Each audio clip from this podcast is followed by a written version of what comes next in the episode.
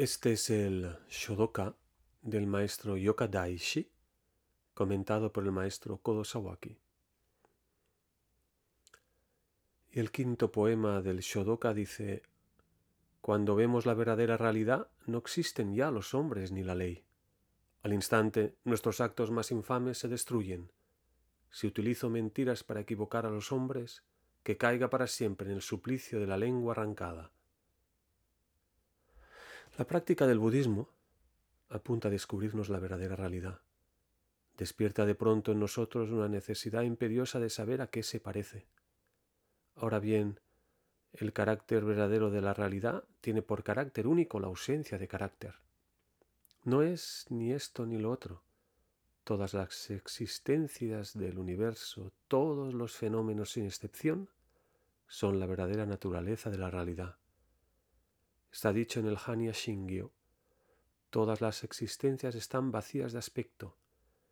No hay ni nacimiento ni decrecimiento, ni mancha ni pureza. Así es la realidad, sin belleza, sin suciedad, sin nacimiento, sin muerte. Desde el punto de vista humano podemos ver esta realidad. En nuestra época, los hombres, especialmente los intelectuales, esa gente acostumbrada a pasar exámenes y capaz de llenar un papel sobre no importa qué tema, intenta hacer correr su pluma para describirla.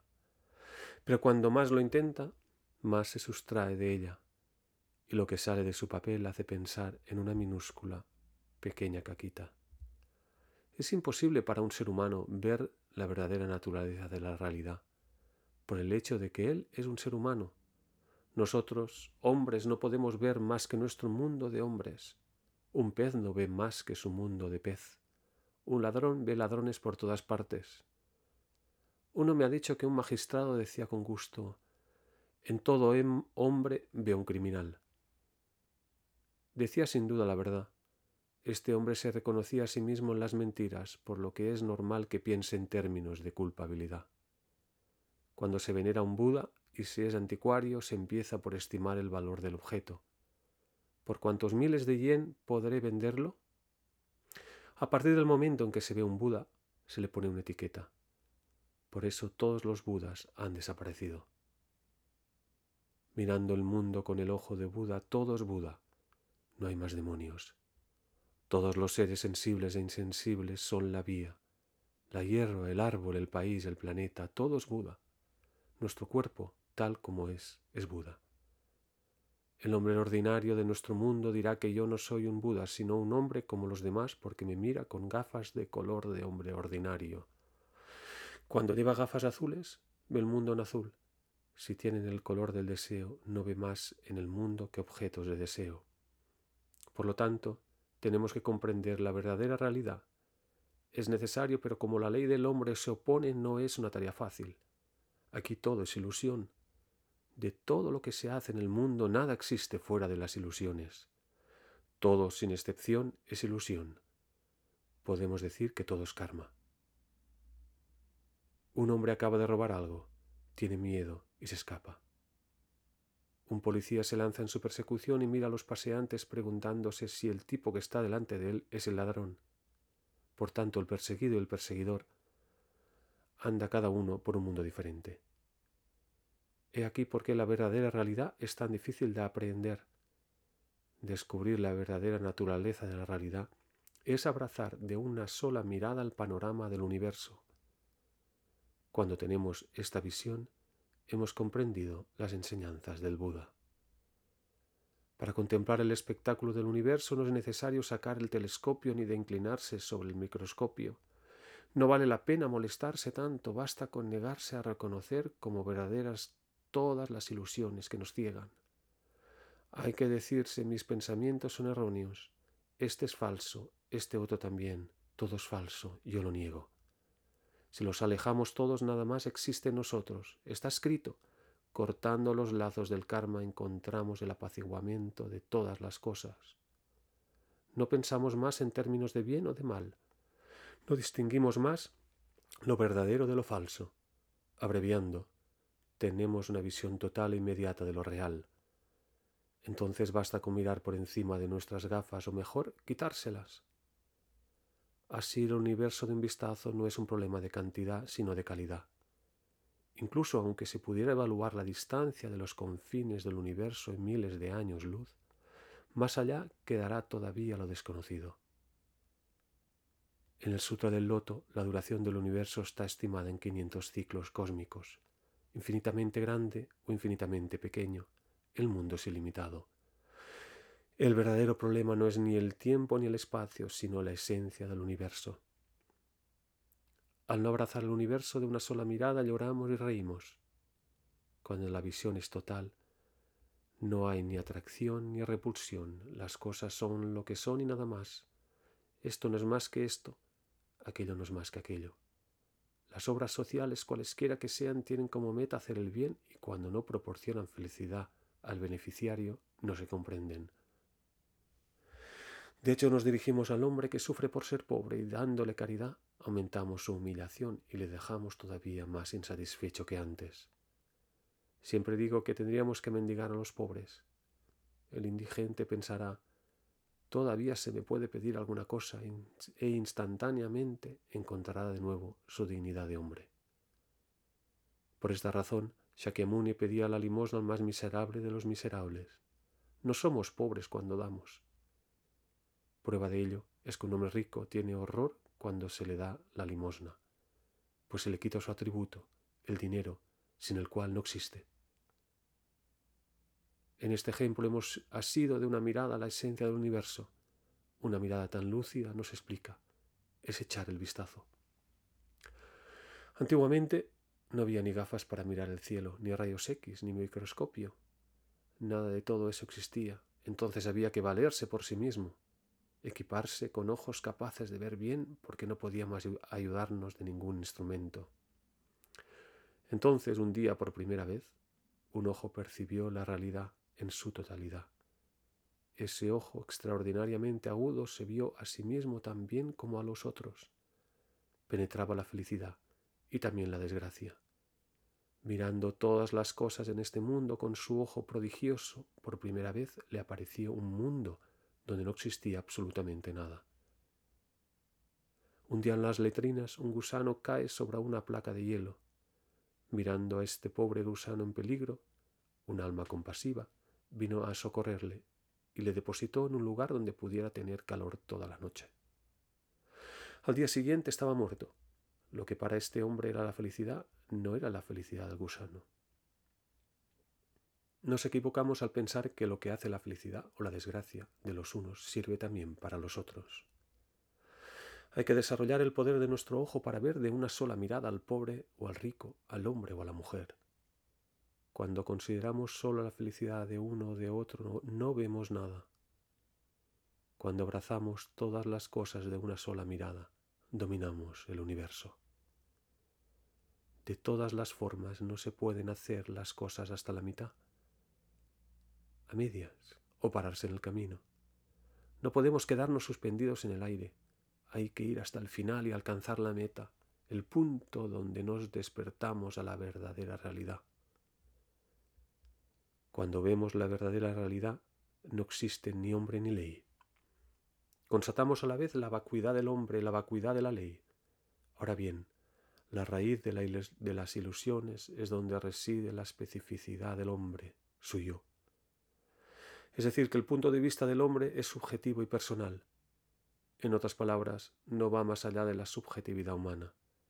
No es tan continuo con el universo, es tan continuo consigo mismo. Está escrito. Abandonar las vistas del ego, abandonar también el dualismo del hombre vacío y de la ley vacía. Cuando nos despertamos a la vacuidad de todas las cosas, el ego del hombre ya no existe. Nada más nos traba. Está dicho en un poema.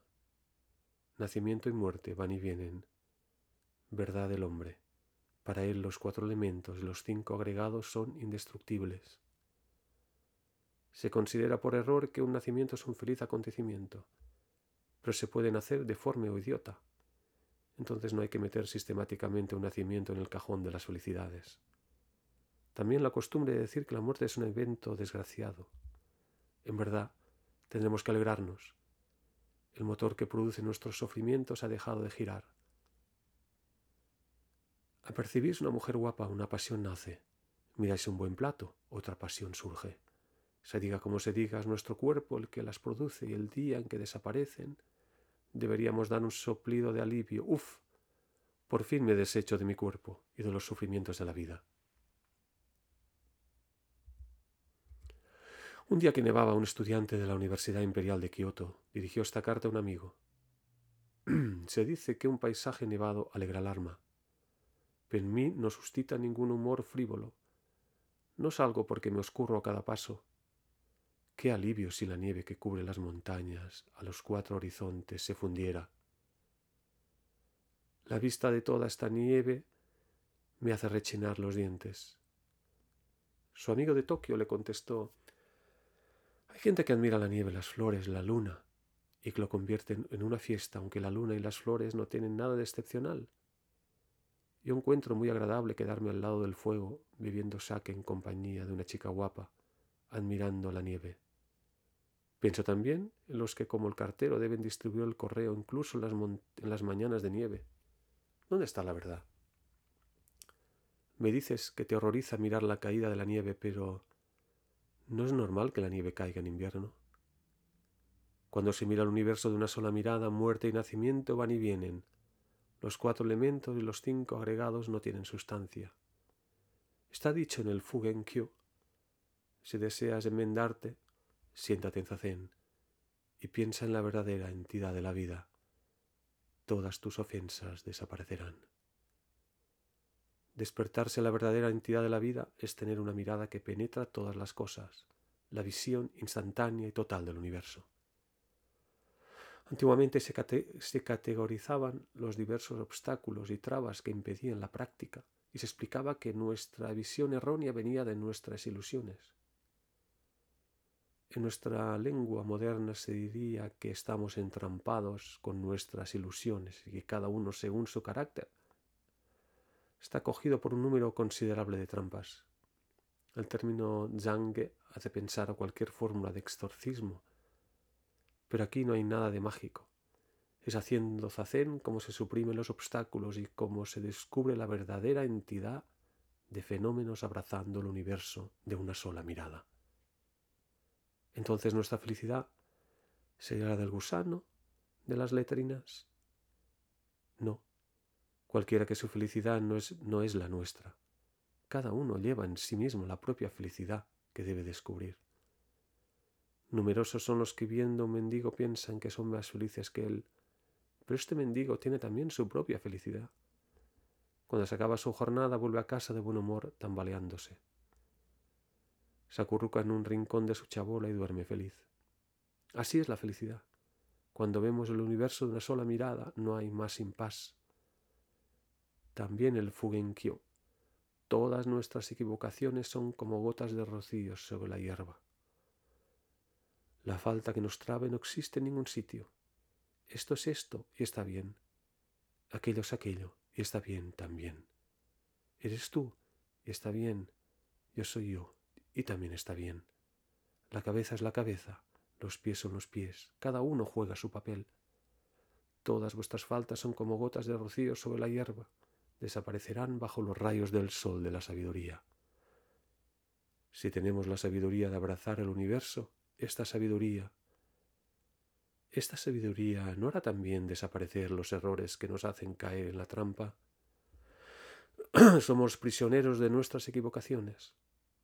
Ahora bien, ¿estos errores qué son? Son nuestros conceptos, nuestras ideas ya hechas, nuestros prejuicios. Mucha gente vive la felicidad de los demás. ¿Cómo me gustaría estar en su lugar? piensan. Pero vuestra felicidad no hace la mía. Cuando nos despertamos a la verdadera realidad, al instante nuestros actos más infames se aniquilan se pensaba que él cometía un crimen capital, caía en el infierno. Avicii, donde sufría sin un solo instante de descanso. Un instante, en terminología budista, es verdaderamente un instante corto. El tiempo de doblar el dedo índice dividido por 62. Lo que se entiende generalmente por sufrimiento no es un producto ya hecho, salido de una caja. Cada uno de nosotros, según su carácter, tiene su propio sufrimiento y fundamentalmente si el sufrimiento y del placer es como si nos despertáramos de un sueño. En el instante tenemos una visión justa de la verdadera realidad y aprendemos el universo. Las ilusiones se desvanecen cuando aceptamos el sufrimiento tal como es y el placer tal como es, lo mismo que al instante nuestros actos, los más infames, se aniquilan. El infierno, donde el sufrimiento no es el descanso, desaparece. Está escrito en un sutra, el que se despierta a todos los budas del pasado, del presente y del futuro, ve naturalmente la esencia del mundo de la ley, donde todas las cosas hacen uno. Ver naturalmente la esencia del mundo de la ley es precisamente abrazar el universo de una sola mirada. La multiplicidad se convierte en unidad. Quiero bien, quiero. Odio entonces odio. Soy yo como soy. Tú eres tú, tal como eres. Yamaoka Teshu escribió en una pintura del Fujiyama. Con el tiempo claro bajo las nubes, la montaña del Fuji es bella, su silueta permanece igual. Así es la verdadera realidad. Si utilizo las mentiras para equivocar a los hombres, que caiga para siempre en el suplicio de la lengua arrancada. Yoka Daishi jura que su testimonio es verdadero, sino que caiga en el infierno de los mentirosos donde se arranca la lengua a los que confunden las gentes.